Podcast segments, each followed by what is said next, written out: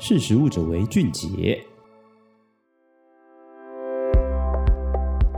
听众朋友，大家好，我是采访编辑张雨萍。提到台南东山，你第一个会先想到的是什么呢？想到的是东山鸭头。这个小吃美食呢，源自东山哦，它抢尽风头。然而，东山是平原跟山地的交汇，鸭禽并不是主要的养殖产物，而产量最大、历史最悠久的地方特产呢，其实是龙眼。我们在七月上线了一个东山龙眼的报道呢，已经上线了。我想请听众朋友呢到食专题来点击土窑烟熏龙眼干，古法孔失传，东山龙眼产业的三大隐忧。龙眼在很久以前呢，在中越的边境被找到，它是属于亚热带的作物，在东南亚国家很常见，台湾也是到处可见。因此呢，这次的专题，我想针对以下几个问题来做五篇的一个采访报道哦。分别是：为什么台南东山的龙眼这么有名？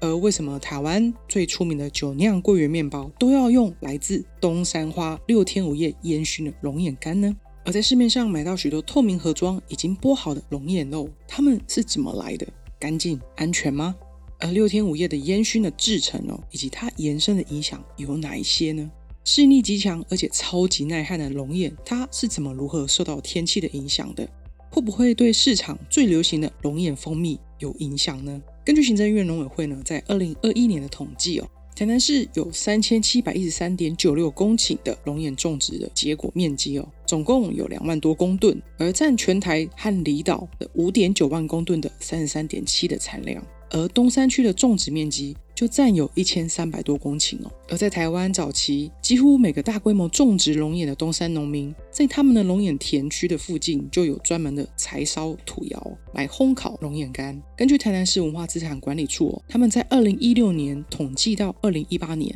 在东山的柴烧土窑就有两千多口哦。而我们开车、骑车或是走路哦，我们到台南的东山，一定会开上这个市道一七五号公路。它是沿着东山一直一路贯穿，到国道三号去哦。而它呢，它的地势是平地、丘陵跟山地哦。沿线放眼望去，可以看到不只是有许多的龙眼果树，已经可以看到农民减少采收龙眼，转而种起经济价值比较高的荔枝啦、咖啡果树，还有柑橘。不过，我们受访的农民呢，感叹到说，这几年因为气候跟疫情接连打乱了如意算盘。以往代理海外的咖啡豆的业者也来跟他们分享说，连国外的订单都少了好几成。而刚才我提到农委会统计台南的龙眼哦，种植跟实收面积统计到二零二一年，是因为二零二二年的统计数字还没有上线，所以呢，我先以二零一二年到二零二一年的平均产量来推估，十年来的平均实收采收量大概有二点四万公吨。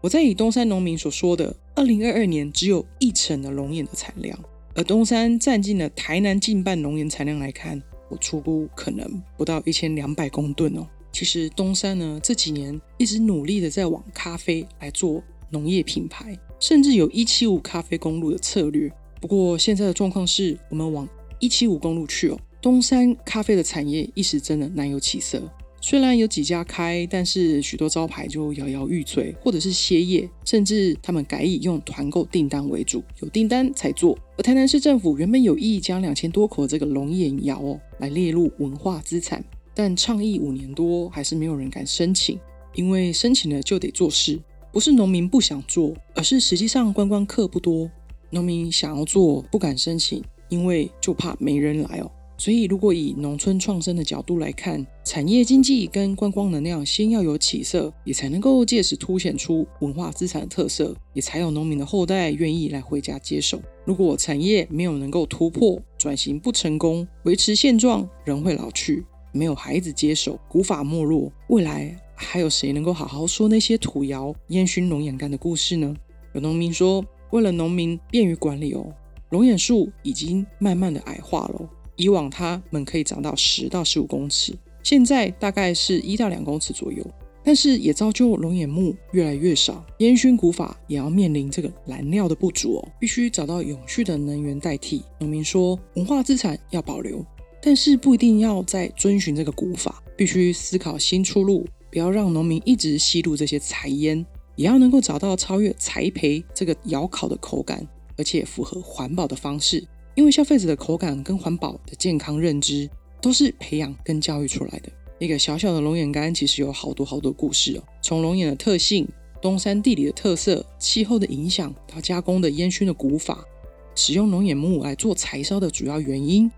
剥龙眼果肉、产地的供应链、食安减碳问题以及转型的解方，我们都是在台湾的消费者，未来我们也可以用消费来支持跟改变。邀请您到时专题来阅读我们七月份的土窑烟熏龙眼干古法孔失传，东山龙眼产业的三大隐忧的专题报道。谢谢你的收听，我们下次空中见喽，拜拜。